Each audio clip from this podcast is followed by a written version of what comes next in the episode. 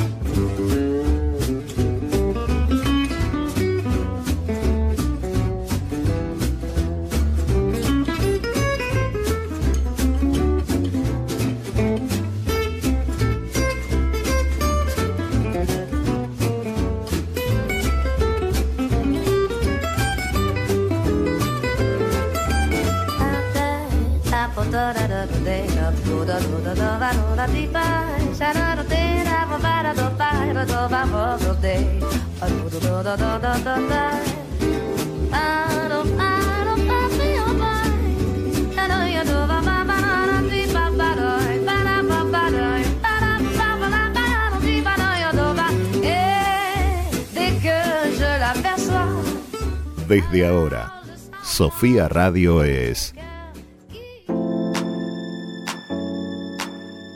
Saltar a la palestra. Este segmento es presentado por ¿Estás listo para el próximo paso? El mundo te espera. Salí a conquistarlo. Ucasal te brinda más de 20 carreras a distancia. Sé parte de lo que se viene. Construí tu historia. Ucasal te acompaña. Acércate a tu sede más cercana. Sábado otra vez, acá en Saltar a la Palestra. Muy buenas tardes, Juan Manuel. La canción se llama Lunes otra vez, pero no importa. Eh, hoy es sábado. No, es- es- claro. Está bien, bueno, pero otra vez sábado. Si no es Esas licencias literarias que a mí me gustan, ¿viste? Si no es confuso, Florencia, la gente dice, pero ese es el tema. No, el tema se llama distinto. Dice, no confundas a la gente. Es un guiño de ojo. Y pero no te ven porque es radio. Tenés que estar más atenta, me parece. Pero bueno, bienvenidos a toda la gente que está en San Martín de los Andes, en La Plata y por el mundo escuchando a través de internet a otro programa de Saltar a la Palestra. Hoy, 31 de octubre, sábado, una buena tardecita, noche de Halloween para los que eh, festejen, para, para los que no también. Hoy eh, es esa fecha, así que al que le gusta bien y al que no, eh, que apague la radio. Es lo que hay. este, pero bueno, este, se puede aprovechar para ¿no? disfrutar estas cuestiones, tardecitas tenebrosas, así, ¿no? La gente le tiene miedo a este Halloween porque el año ya viene como bastante cargado. Claro, Entonces es como que está tratando de pasarlo piola. Claro. No hagamos mención a nada más, no traigamos muertos de la tumba. Este, ¿Vos sabías que en realidad Halloween es una. mm, viene de la tradición celta? ¿No? a ver, ¿De contá un poquito, Unidos? Florencia. ¿Te cuento un poco? Son Bueno, muy pocas las tradiciones que vienen de Estados Unidos porque porque no tenían tradiciones, Porque sí, ya no lo había. sé. Son como otros. uh, chilenos eh, no. Bueno, entonces, vamos a hablar de Halloween. Eh, resulta que sí, que en realidad vienen de, de, bueno, un- una tradición que se llama Samhain, o calculo que se pronuncia así, en Ponele. realidad, porque no, no sabría decir la ciencia cierta. Y eh, que es una es la época en, en la que ellos cosechan, ¿sí? Y es el final del verano. Entonces eh, es el momento en el que eh, para ellos es un cierre de ciclo. Y también tenían estas creencias de que era el momento en el que los fantasmas salían, o sí, los muertos salían de sus tumbas. Y Los la tradición. Claro, y la tradición eh, justamente de disfrazarse con máscaras eh, era para esconderse de estos fantasmas. Como para pasar piola. Exactamente. Soy otro de ustedes. Estamos vagando por ahí. Claro. Pero ¿qué tiene que ver con la cosecha concretamente? No, nada, coincide en la época. Claro, sí, coincide la época. Está bien. A ver, sí, coincide la época. La pro- a ver, vos me estás pidiendo que yo investigue Ay, sobre siempre. la tradición en profundidad. Me vas a Y tener que sí. dar un, un tiempito, no hay problema, yo lo hago. pero- bloque vamos a hablar de la tradición en profundidad, Florencia. Pero bueno, eh, en esta semana, por ejemplo, acá en San Martín de los Andes, en la Biblioteca Popular 9 de Julio, se estuvieron haciendo actividades para los chicos relacionadas ¿viste? a Halloween, que siempre les divierte eh, un poco. Es que es divertido, Eh, ¿no? Sí, sí, se relataron cuentos así tenebrosos, se hicieron sorteos eh, y hubo mucha participación. Eh, se motivó la gente, a pesar de que no se puede ir a la biblioteca. Eh, a través de las redes se activó bastante. ¿Vos festejaste alguna vez Halloween? No, Florencia, jamás. A mí en el colegio una, un año, me acuerdo nada más. Se ve que se motivaron las profesoras de inglés y, y festejamos. quisieron- Y quisieron ponerle onda y estuvo bueno, decoramos todo el, todo el colegio, nos disfrazamos. Tenía nueve años, así que la pasé bien. Y ya después eh, se rumoreaba que en algunos barrios cerrados se... Ah, bueno, se ahora, se hace, ahora se hace un montón. Este, se introdujo un montón. Eh, así que acá en San Martín, que San Martín de los Andes, que es una localidad, un municipio intercultural, seguramente adoptarán, ¿no? Este tipo de culturas, total. ¿Por qué no? ¿Por qué vamos a discriminar una sí y otra no? No tengo ni idea, Florencia. No es mi filosofía esa. Así que por mí, el que quiere que le divierta. Yo porque creo que si salgo y me como más de tres caramelos, después me agarro un empache. Este, no sé si ayuda a los diabetes o a la este, obesidad infantil. No, no nos vamos a poner en... Claramente no, pero ¿por qué no pueden ser eh, frutas? ¿Sí? Manzanas, frutillas. no, porque es dulce o truco. Bueno, frutilla, manzana, Con Durazno. azúcar. Con azúcar. naranja. ¡Azúcar! Pero bueno, es una noche, una tardecita, noche de sábado que este, se da siempre, obviamente, el 31 de octubre para colmo, eh, digamos, en eh, épocas de escorpianos. ¿sí? Estamos en el signo de escorpio. Ah, ¿Viste? me había olvidado. Así que es una época donde el sol transita por el signo zodiacal de Escorpio. Y si hablamos de las profundidades, el renacer o regenerar, este, la muerte, los tabús, ahí los escorpianos proliferan, ¿sí? Así que digamos que el ambiente también acompaña a la fecha Claro. para conectar con esas cuestiones profundas, ¿sí? Ahondar en las profundidades a buscar tesoros. En este caso los convirtieron en caramelos.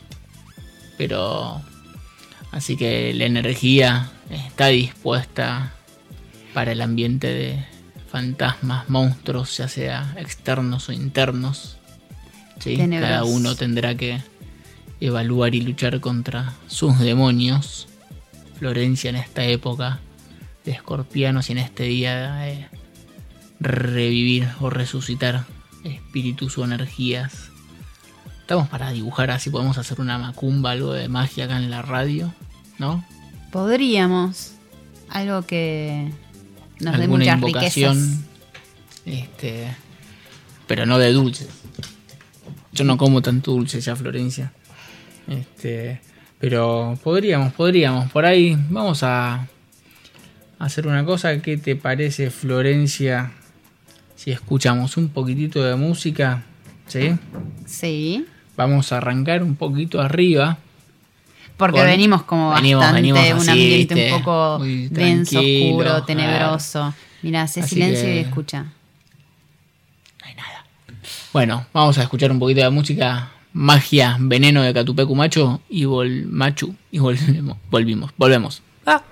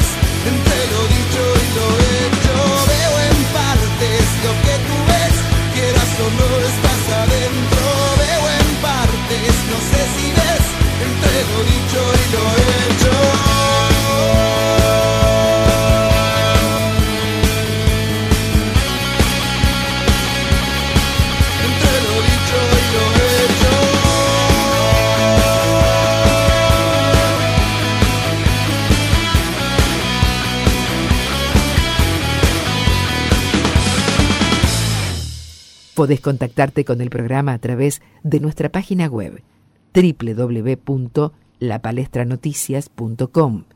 En Facebook e Instagram nos encontrás como Palestra Ediciones o bien escribinos a contacto arroba sofiaradio.com.ar. Seguimos escuchando. Saltar a la palestra.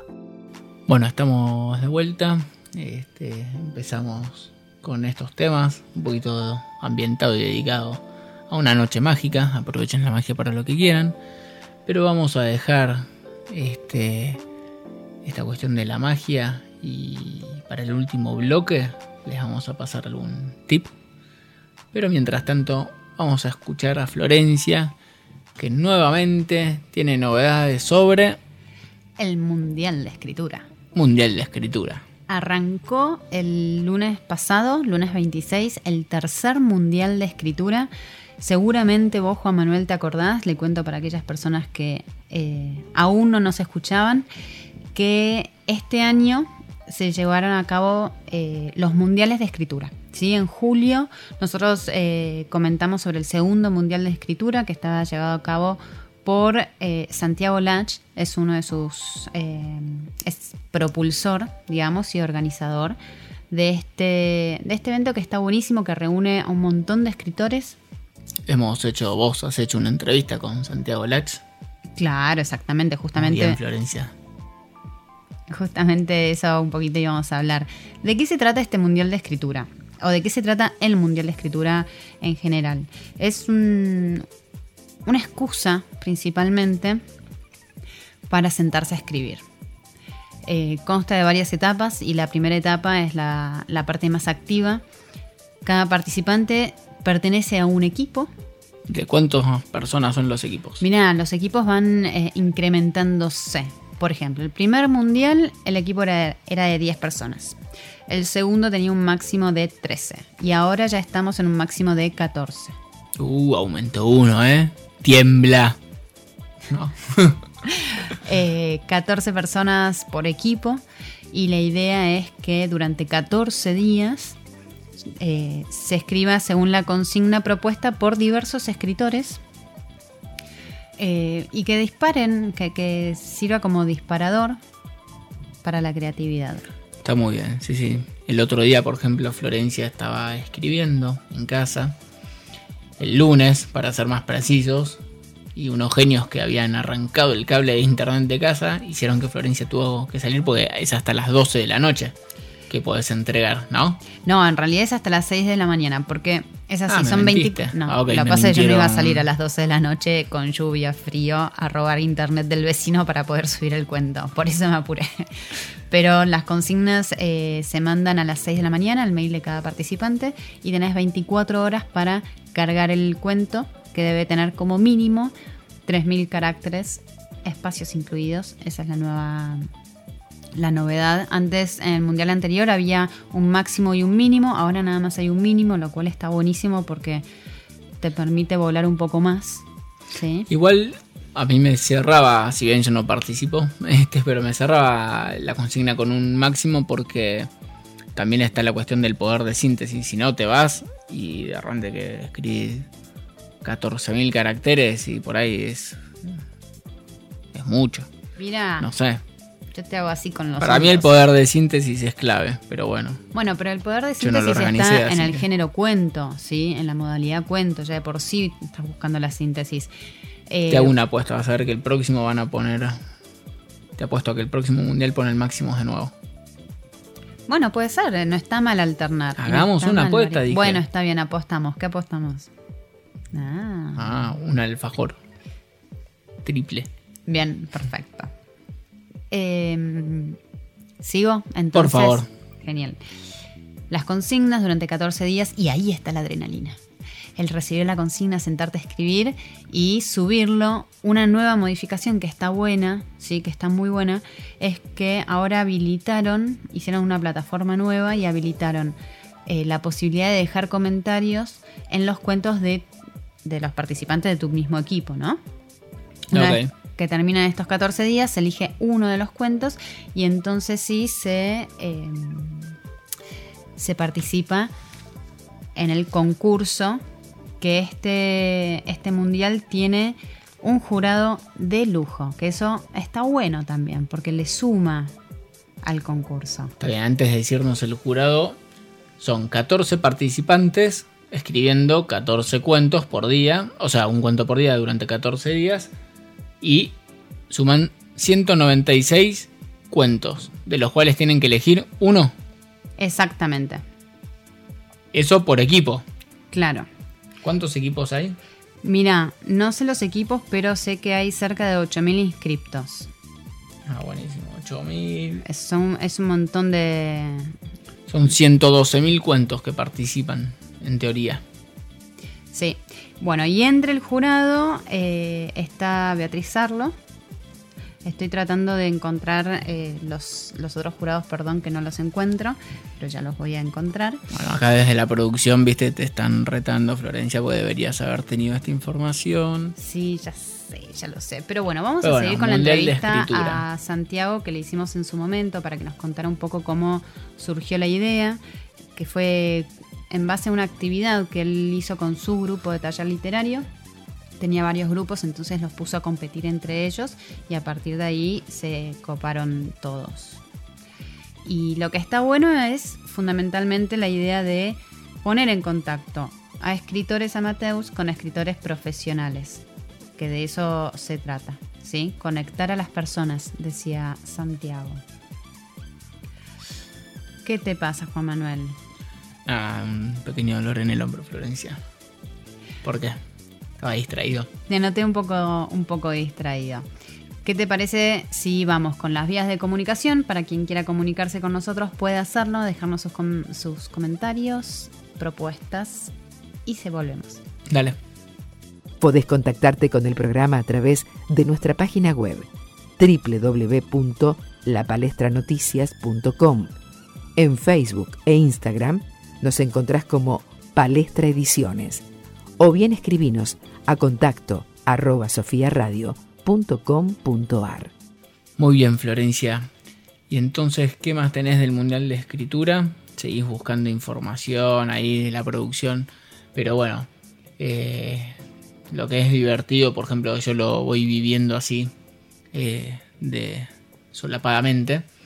Es esa adrenalina más que nada cuando paso todo el día de trabajo y llegas a casa. Tengo que escribir para el Mundial de Escritura. No me molesten.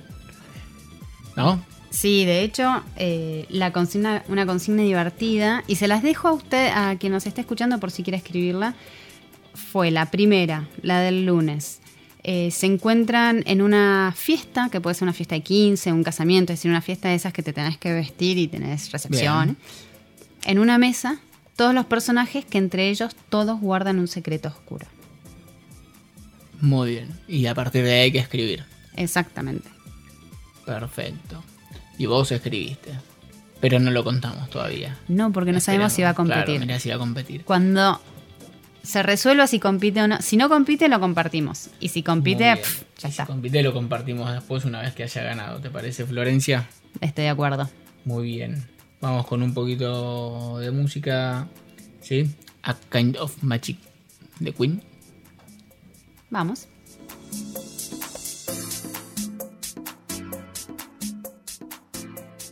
It's a kind of magic. It's a kind of magic. A kind of magic. One dream, one soul, one prize, one goal, one golden glance of what should be. It's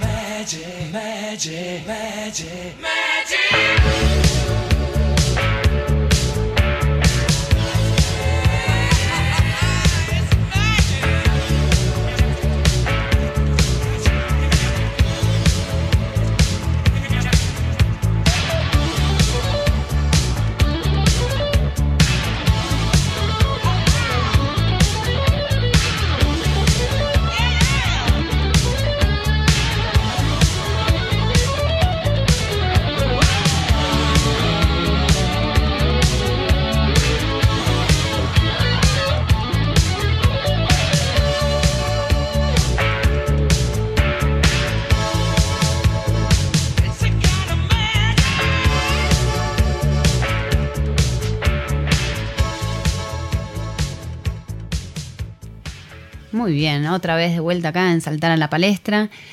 Ah, Estamos hablando del tercer mundial de escritura. Les estaba debiendo los, el jurado, jurado de, de lujo, les dije.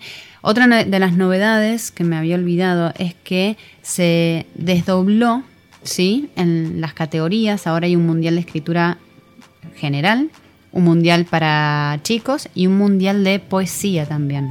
¿Viste? Porque va creciendo el asunto. Muy bien. En el Mundial de Escritura, la categoría general, el jurado es Milena Busquets, Beatriz Sarlo e Irving Welsh. En el Mundial para chicos, el jurado es Isol, Antonio Santana y, la- y Laura Whitner. Y en el Mundial de Poesía, Fabián Casas, Elvira Hernández, Elena Medel y Joca Reynolds Terrón. Muy bien. No conozco a ninguno, ¿qué querés que te diga? Pero seguramente serán más que idóneos en su temática. Yo no todo el mundo poesía. tiene que conocer a todo el mundo. Claro, por eso está claro. Este, Pero bueno, es un buen bien. jurado. Eso lo Buenos jurados. Sí, eh, lo que hace también es ir levantando un poco la, la vara de la escritura, de, de- de todo. Sí, la Así dedicación que, le pone cada uno. Este, no puedo decir lo mismo el otro día que escribiste medio los apurones, pero confiamos en tu pluma, Florencia. Gracias, Juan Este, Manuel. Así que, muy bien. Mundial de Escritura. Y hablando, obviamente, de escritores y retomando un poquito la noche, la tardecita noche, así de Halloween y el terror andante. ¿Vos habías preparado algo? ¿Habías encontrado al, un autor precursor en estos temas? O algo así, de lo que era la temática terror. Sí. Algo, como me dijiste, terror galáctico. Terror cósmico. Cósmico, galáctico. Terror cósmico. Primero voy a, a hacer un- una salvedad. No es precursor del terror, ¿sí? Pero bueno, vamos a primero a presentarlo. Howard Philip Lovecraft es eh, un escritor eh, estadounidense, un gran escritor conocido y reconocido por su obra de cuentos de terror. Así que hoy, que es 31 de octubre, que estamos con esta temática que atraviesa todo el programa de Halloween, eh, el terror y lo tenebroso, este es el autor que proponemos para leer. La resurrección de lo oculto, Florencia. Sí, Claro que sí. ¿eh? despertar los demonios. ¿No? No, tanto no, no sé. Tanto Juan, no. Tanto no. Dale, en 2020, si no lo hacemos ahora, Es el momento. es el momento. Eh, Es todo lo que falta, zombies dando vueltas. Y hasta ahí, ¿eh? Ya, ya Eh, vamos ya a hay conseguir. algunos, Hay claro. algunos, me parece que me crucé con uno por la calle. Entonces, Lovecraft eh, nació en 1890, murió en 1937. Esto es para que más o menos se ubiquen en tiempo y espacio en Estados Unidos. Un autor que durante su vida no fue reconocido, sino que 20 años después Qué raro. sus obras empezaron a, a ser leídas y comprendidas. No es raro, pero es, Es un chiste, es irónico. Siempre los autores y pintores, viste, que se los conoce. Claro, lo que, te iba que de- lo que te iba a decir es justamente que hay que romper con ese, esa creencia. Que solo valen una vez que se Claro, murieron. claro. Ha pasado, pero no siempre tiene que ser así. Eh, la vida que tuvo Lovecraft fue una vida bastante solitaria, signada por una atmósfera, un humor eh, depresivo, voy a decir. De hecho, tuvo un, un intento de suicidio después de la muerte de su abuelo. ¿Y qué tiene que ver el humor ahí? No, no, cuando hablo de humor, no hablo Ah, de humor jajaja, sino De atmósfera, de ambiente. Bien. Ok. eh, nació en una familia burguesa que por cosas del destino eh, se murió el padre y después eh, la mala administración obligó a que él con su madre, era hijo único, se mudaran a un cuarto rentado. Y lo- porque, Alquilado se puede decir también. Sí, también se puede decir alquilado, pero, pero me gustó la palabra rentado. Estamos Ok. experimentando palabras, Juan Manuel. ¿Por qué digo esto? Porque quedó muy marcado en él, primero, esta tendencia en la madre a eh, marcar una diferencia, sí, una discriminación con la gente de la clase social baja, como que no quería que su hijo se juntara con ellos y quería marcar constantemente la, que había una diferencia, que existía. Entonces, tarde o temprano eso sí creó en el hijo una, un resentimiento hacia esos otros, ¿sí? Como una cosa de yo soy distinto, soy más, pero en algún, de alguna manera no estoy viviendo en Soy esa más, pero no abundancia. soy porque no. Es como la aristocracia perdida, digamos. Exactamente. El que anda acá por la calle, viste, ya sea en La Plata, en San Martín, en cualquier lado, que por aquí haga un apellido que ya nada más eh, pasó a la historia. Y. ¿No? Y eso no le da mucho más Claro, que es- el otro. Exactamente, exactamente, pero bueno, en esa época como que está, era más, eh, se vivía más a flor de piel el Está asunto. bien. ¿Por qué digo esto? Porque bueno, quedó en, en- su literatura, quedó marcado esto de alguna manera, eh, una connotación de mucha discriminación. Por ejemplo, bueno, con su madre eh, no tuvo una buena relación. Su madre, de hecho, he escuchado que le ha hecho comentarios como que él nunca iba a ser bueno, nunca iba a ser exitoso. Imagínate qué tan lejos puedes llegar si tu madre te dice eso. A veces funciona al revés, ¿eh? Sí, bueno. Cuando te dicen no puedes hacer algo, es la motivación para hacerlo. eh, es, un- es jugado. Es no, sí, no es divertido. Estaría bueno que te fomenten tu Claro. potencial y que no te digan ese tipo de cosas. Pero bueno, por alguna razón me parece, yo creo que por esta, las mujeres, los personajes eh, mujeres en su narrativa por lo general son eh, como siervas del mar. Y yo creo que del mal. Ah, Y creo que claramente está... La raíz está en esto. Yo creo, es mi opinión, que venga alguien a discutirme, caramba. está muy bien. Tiene una gran influencia de Poe, ¿sí? Poe sí es el padre de los cuentos de terror. El borrachín amigo de Poe. Claro. Pero Lovecraft se distinguió por lo que es el terror cósmico, este subgénero que es, sí lo instauró. Que ah, vamos a hacer una cosa, escuchamos un poquito de música, Florencia, y nos contás un poco acerca de qué sería esto de el terror cósmico, ¿sí? Dale. Vamos con Thunder.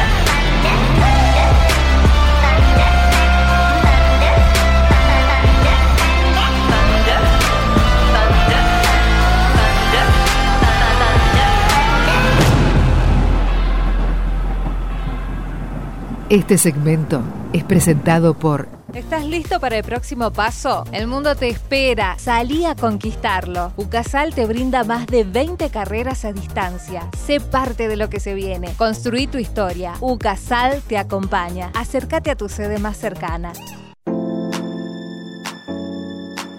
Muy bien, estamos de vuelta acá en Saltar a la Palestra. Veníamos hablando justamente de El Lovecraft. terror cósmico, Florencia, venías hablando. Del terror cósmico. Terror. Bien. ¿De qué se trata el terror cósmico? Fundamentalmente de eh, lo que proponía Lovecraft es eh, estos seres extraterrestres que llegan a la Tierra y que causan obviamente terror. ¿Sí? Bien, o sea que plantea más allá, me lo, lo habías comparado, no comparado, sino diciendo que eh, se, se había inspirado en Poe, ¿no? Algo así. Tiene una gran influencia. Tiene una Poe. influencia de Poe. Y que no es que es precursor en el terror, sino que esto del terror cósmico es que toda la cuestión terrorífica viene de afuera, del espacio exterior, ¿no? Sí, exactamente. Es ajeno a- a- al ser humano. No es el terror del ser humano de lo que puede convertirse el ser humano en su miseria, digamos, o en su lado más oscuro y perverso, sino que lo del terror viene de algo de afuera. Bien, sí. Perfecto, yo para que se entienda. Y un poco eh, lo que deja en evidencia esto, este tipo de terror cósmico, es la poca importancia que tiene el hombre como ser humano, ¿sí? Somos insignificantes si lo vemos en un plano más universal. Cósmico. Cósmico. Bien, gracias. Así que es un buen autor, ¿sí? Para estas fechas. ¿Algún cuento que tengas Se- ahí para Se re- tirar? mira, se recomienda para arrancar a leerlo porque es un, es un autor que eh, tiene un estilo muy barroco, ¿sí? así que es muy cerrado. Hay que saber entrar en su lectura y dejarse llevar. El primer cuento que se recomienda para, para leer es eh, La llamada de Catulo. Y después hay un listado de cuentos siempre cortos, algunos por ahí un poco más largos, pero son relatos que, que estuvieron dispersos y se fueron juntando en pequeñas antologías. Te voy a dar un par de nombres, ¿eh? ¿A mí o a la gente? Al mundo. ¿Al mundo? La ciudad sin nombre, el ceremonial, el color surgido del espacio, el caso de Charles Dexter Ward y bueno, y hay un, un montón más. Pero si ustedes quieren arrancar a leerlo, les se recomienda eh, la llamada a Catulo. Que está la bueno. llamada a Catulo. Sí, que está bueno porque Cthulhu en realidad es, eh, es un nombre de uno de esos extraterrestres que en realidad las cuerdas vocales del ser humano no están preparadas para poder nombrarlo. Entonces no, no se sabe, entre comillas, te digo, si realmente es, Es esa nombre la fonética. no. Exactamente. Conozco una persona de apellido Catulo, le voy a recomendar el libro, a ver qué piensa. Bien, perfecto. Nada que ver, pero. Pero bueno, y en esta cuestión de recomendaciones te voy a hacer acordar que mm, hace poco el libro ¿Quién es Loreta? de tu autoría, Florencia Belaustegui, ¿te acordás? Que escribiste un libro. Tengo un leve recuerdo. ¿Tenés un leve sí, sí. recuerdo?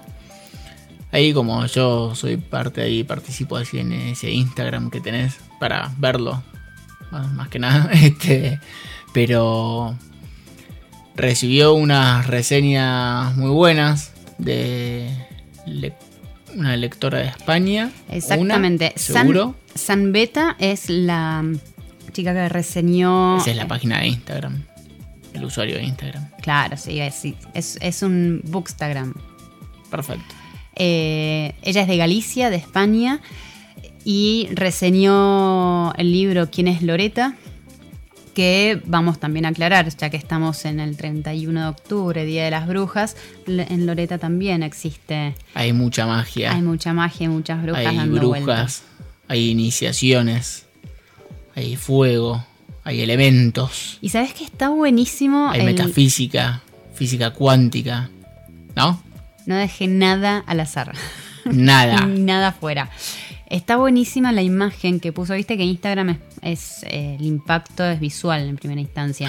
¿En serio? Y la publicación que hizo está, está muy buena de cómo adaptó la portada de la novela que se vende por Amazon. eh, el diseño animado que, que le hizo en donde sale humo y las luces No de las vi. velas brillan, se, se cambian Ese de no me lo mostraste. Está muy bueno. Ahora te lo muestro, mira. A ver, muy bueno, la gente. Ah, muy bien, se prende fuego el libro, Florencia, se prende fuego la pantalla. Le dedicó, le dedicó, así que desde ya le agradecemos un montón a Zambeta que nos va a estar escuchando desde la página de sofiaradio.com.ar. Así es. ¿Qué te parece si eh, te leo la reseña? Y dale. Tras la lectura. Y dice... si ¿Querés te- que la lea yo? Dale, Así no te lees vos tu reseña. ¿O te gusta a vos escucharte tu voz de tu reseña? escucha, escuchamos tu voz, Juan. Es española, repetimos, así que lo voy a leer en español, ¿no? Si te sientes confundido, es muy fácil perderte, pero recuerda, la respuesta a la pregunta ¿hacia dónde voy? es hacia adelante, siempre hacia adelante. Eso te lo enseñará Loreta. Esta novela corta de ciencia ficción nos presenta una estructura original y sumamente interesante, dividiendo la historia principal en tres partes intercaladas con múltiples relatos. Entre dichas historias podemos encontrar todo tipo de tramas y personajes, de los que es muy difícil salir sin una enseñanza o un sentimiento. Escalofriante, entrañable, con principios, inteligente y lleno de vida. Este conjunto de historias lo tiene todo. La autora nos regala un trocito de su alma en cada párrafo y nos transporta a todas las locaciones en las que se desarrollan los argumentos, de la mano de unos personajes muy peculiares, con un estilo cuidado y camaleónico, dependiendo de la situación, nos atrapa con su pluma y nos libera en el momento exacto para coger aire. Una telaraña tejida de forma sutil que conecta de alguna forma todas las historias, derivando en un final abierto a su manera, lleno de volteretas que hacen parar y decir espera, antes de seguir leyendo. Ahora me pregunto si Loreta volverá para contarnos algo de su futuro, pasado, y ojalá vibremos en armonía pronto. Y agrega acá la reseñadora que para entender eso debéis leer la novela. Así que bueno, Florencia, yo te extiendo mis felicitaciones por esa reseña tan buena y que la verdad yo leí el libro, así que entiendo de qué habla acá Zambeta. Eh, pero bueno, sé que le, le gustó y como decís, es un libro que tiene eh, mucha magia y muchos universos que todos dicen algo. Sí, y lo que me gustó de, de la reseña es que captó bien eh, un poco la esencia de, de la, de la historia y, y del libro en sí. Nada, me, me- me satisface saber que lo que uno pensó se, se Se logró. comunicó Sí. bien. Muy bien. Vamos a Escuchar a música. escuchar música, ¿sí? Vamos con I Put a Spell on You de Credence Dale. y volvemos. It's a kind of magic. It's a kind of magic. A kind of magic. One dream, one soul, one prize, one goal, one golden glance of what should be. It's a kind of magic. One shaft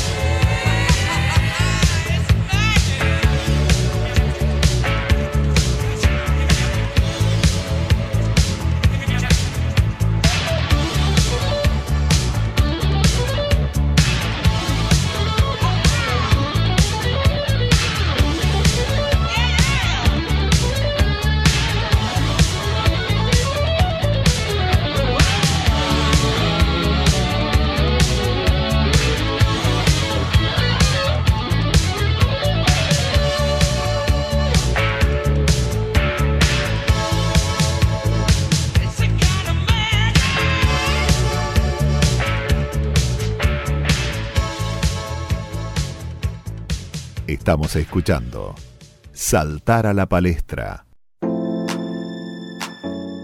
Muy bien, volvimos acá otra a vez. saltar a la palestra en esta tardecita noche de noche de brujas o de Halloween como quieran en La Plata bueno no sé si estarán dejando salir a la gente No nos dejan salir complicado. más, Juan, basta, ya ni se pregunta. ya no se pregunta Ya ni se pregunta.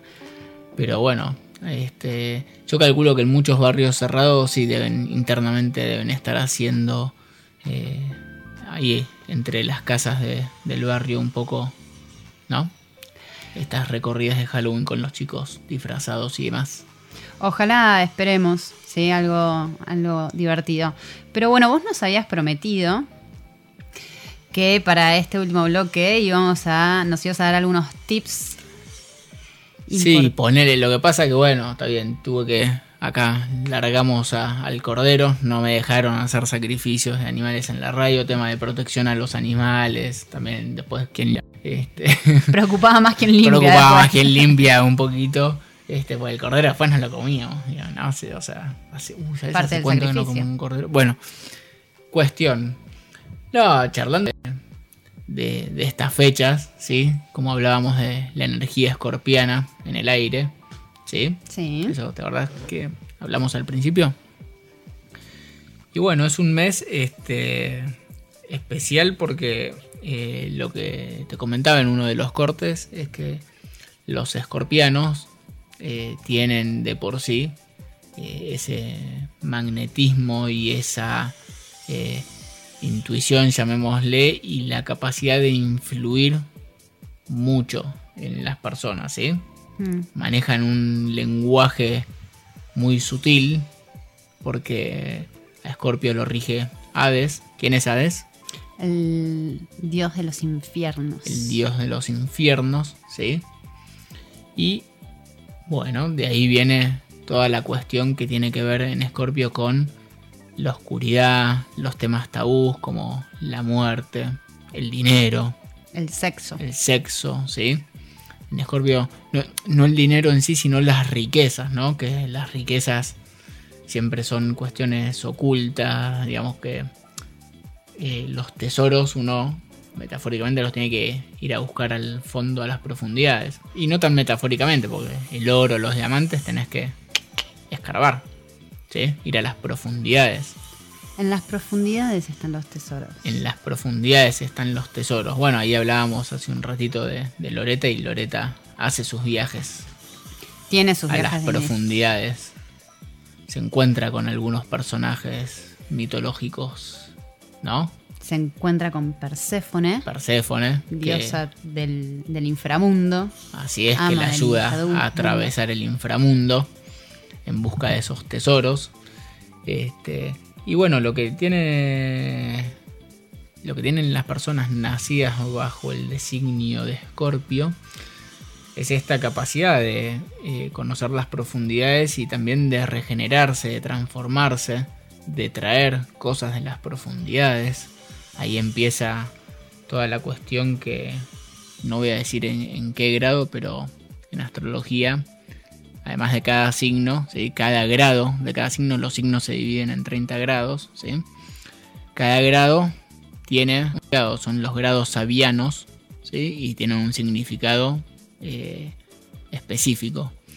Dentro del signo de Escorpio hay un grado concreto que habla de, de la magia negra, y del lugar más este, profundo y oscuro del nido de serpientes, ¿sí? del inframundo. O sea, dentro del inframundo, el nido de serpientes, el lugar más...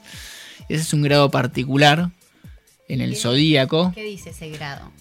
Y a grandes rasgos habla de eh, cuando vos agarrás, eh, agarrás no, cuando tomás, haces una carta de alguien y tiene algún planeta, y depende de qué planeta, pero tiene algún planeta o algo en ese grado de escorpio, eh, generalmente tiene que ver con que su alma fue iniciada en alguna de sus encarnaciones en la magia negra. ¿Sí? Y según qué planeta y qué energía eh, esté en ese lugar, tendrá que ver con qué herramienta le está brindando en esta vida, ya sea si es algo pasado, de lo cual tiene que aprender, algo para este, ejercer, ¿sí? Pero es una energía que se puede utilizar mucho para generar influencia de alguna manera. A mí me ha tocado, por ejemplo, obviamente sin decir nombres, hacerle la carta a alguna mujer que tenía eh, el planeta Venus en ese grado, en Escorpio, y eso generalmente eh, se relaciona con eh, lo que sería la magia negra, pero la magia sexual, ut- utilizando el poder del sexo, que hablábamos como uno de los tabús, viste, la muerte, el sexo y el dinero, Porque Venus, que es, es el- la diosa del amor. exactamente, quería, quería hacer esa asociación. pero en ese grado de escorpio implica una- un magnetismo particular que se va eh, a orientar o va a tender a eh, la energía sexual. Y esa persona puede terminar desde ejerciendo eh, la prostitución como, eh, como trabajo, pero ahí ya, ya es casi más por placer, digamos, es, es- es como una herramienta, no es por una necesidad, ¿sí? Eh, en esos casos. Una elección. Eh, Es una elección, un- eh, lo usa como herramienta cuando se da. O una manipulación de, de las personas, mismo sexo o sexo opuesto, no importa, el magnetismo sexual para influenciar y generar favores o, o sí, beneficios lo que para sea, o uno, para beneficios sí. propios Claro. también lo puede usar para beneficios ajenos. Pero bueno, en toda esta sintonía de energía escorpiana, eh, lo que hay que buscar es bien en las profundidades de cada uno. Es un momento para buscar bien en las profundidades de cada uno. Y ser bien consciente de la esencia de cada uno, ¿sí? Porque de la esencia de cada uno y de lo más profundo de uno es donde podemos hacer consciente las cosas que queremos y empezar a manifestarlas, ¿no? Porque lo que se genera en la mente, las ideas, ¿sí? Y las cosas concretas empiezan en la mente, empiezan siendo una idea, ¿sí? Y en la medida que esa idea la hacemos bien consciente y la sacamos desde lo más profundo, eh, vamos a poder transmitirlas y llevarlas a un aspecto de la realidad, ¿sí? Así que Me quedo con esa idea. quédate con esa idea. A meditar entonces eh, en eso. en la esencia de lo más profundo y buscar concretizar y llevar a, a- a la acción este lo que uno quiera desde su esencia, ¿sí? Muy bien, ¿Qué entonces. sería un poco esa magia? Buscando la magia de cada uno, con esto damos por finalizado el programa de hoy. ¿Qué te parece, Juan Manuel? Muy bien, Florencia, nos vemos el sábado que viene, ¿sí? Dale. Nosotros nos vemos durante la semana, pero la gente, te digo. Muchas gracias por escucharnos. Hasta el sábado que viene.